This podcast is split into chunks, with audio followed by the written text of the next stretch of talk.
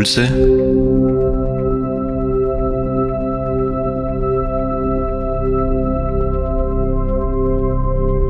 aus der Pfarrgemeinde Hallstatt Obertraum.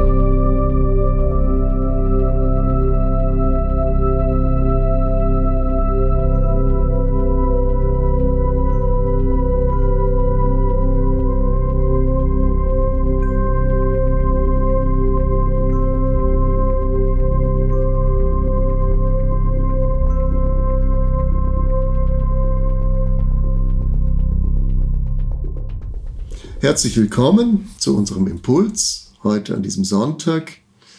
Wir möchten uns ein wenig mit dem Autor der Jahreslosung beschäftigen.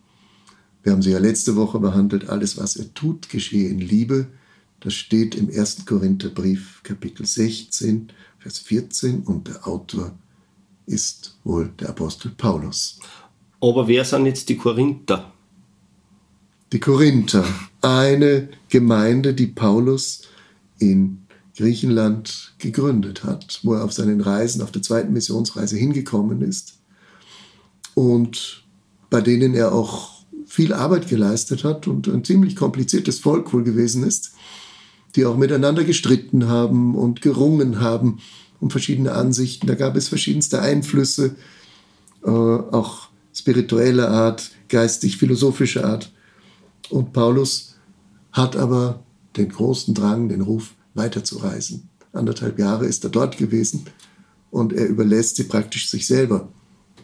Und jetzt ist er in der Ferne. Und sie kommen und schicken ihm Briefe, wir haben Probleme, hilf uns. Und er schreibt jetzt Briefe, eine Art Kompendium, seine Ermahnungen und Hinweise und was sie alles besprochen haben. Ein ziemlich ausführlicher Brief, der erste, 16 Kapitel.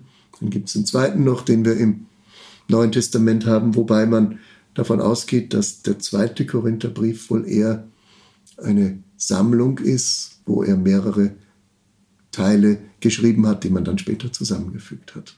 Das heißt, er hat unter anderem auch Empfehlungen ja. wahrscheinlich an die jeweiligen Adressaten gerichtet. Er hat Empfehlungen, er hat theologisch sehr tiefsinnige Gedanken mhm. zusammengefasst und aufbereitet überhaupt das ist das Werk des Paulus, dass er den ersten Christen äh, das Alte Testament auslegt. Das, die lasen ja die Bibel und zwar das Alte Testament. Ja, es hat ja noch nichts anderes gegeben, ja. Ist es. Und ja. das galt es zu deuten, wie bringe ich das jetzt mit der Lehre oder mit Jesus in Zusammenhang. Und wir müssen dazu schon eins auch sagen, das, was wir in den Evangelien lesen, ist schon ein Stück weit ziemlich anders als die Theologie des Paulus.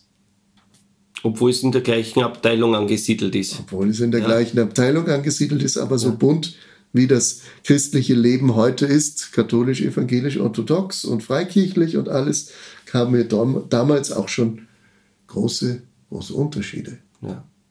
Aber was muss sie der gedacht haben? Der hat sich sicher nicht gedacht, ma, eines Tages stehen meine Texte in der Bibel drinnen. Also das war schon ziemlich der Zenit, oder? Für jemanden in seiner Position.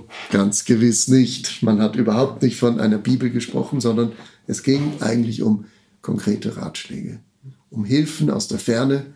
So und so sollt ihr umgehen mit diesem und jenem Problem oder mit den Menschen und Immer wieder einen anderen Grund kann niemand legen als den, der gelegt ist, Christus. Das ist die zentrale Botschaft, die auch im 1. Korintherbrief Kapitel 3 dann kommt. Nicht? Aber obwohl spezifisch für gewisse ähm, Menschengruppen verfasst, ist es trotzdem allgemein gültig formuliert. Zumindest nehmen wir das heraus, dass man da allgemeine Gültigkeit davon ableiten kann. Also da entwickelt sich natürlich etwas. Ja. Paulus hat eigentlich zu dem Stilmittel des Briefes ja dann öfter gegriffen und hat allen Gemeinden äh, Ratschläge gegeben. Der erste Brief ist das ja auch nicht. Der erste Korintherbrief ist einer der längsten und äh, er wird, würde ich mal sagen, immer geübter im mhm. Schreiben. Die ältesten Briefe, da merkt man schon noch, äh, der erste Thessalonicher Brief gilt als der älteste Paulusbrief, wie er mit Fragen ringt, mit Formulierungen und dann im Galaterbrief. So ist es schon viel klarer oder auch im 1. Korintherbrief.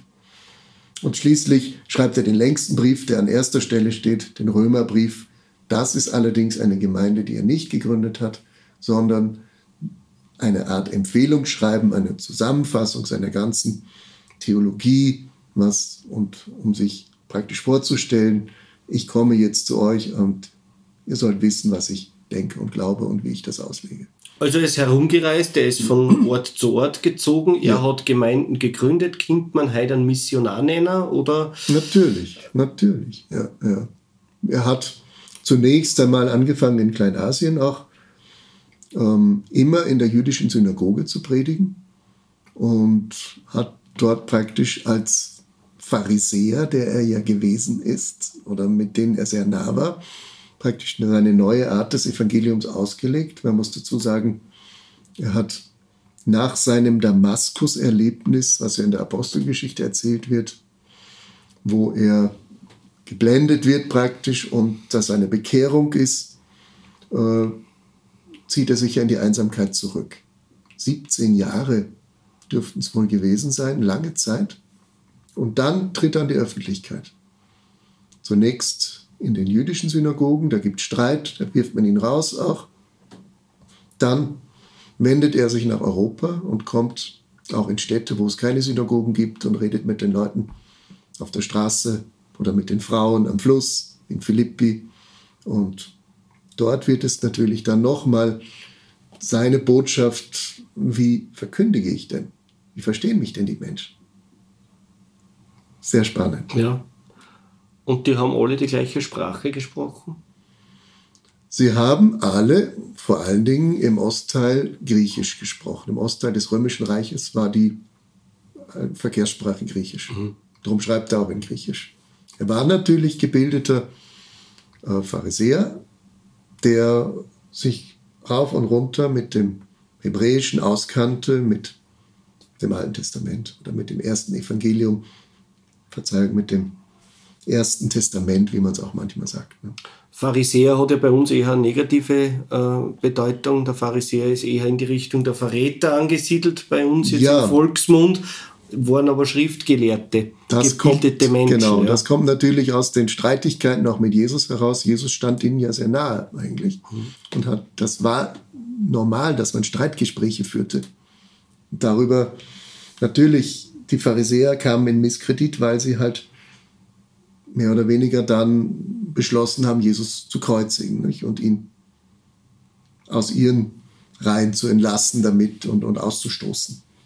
Und das, das ist natürlich, äh, deswegen gelten Pharisäer natürlich auch im, im Christentum vom Begriff her als Feinde, sage ich ja mal so jetzt. Lange Zeit auch so gepflegt worden. Ja.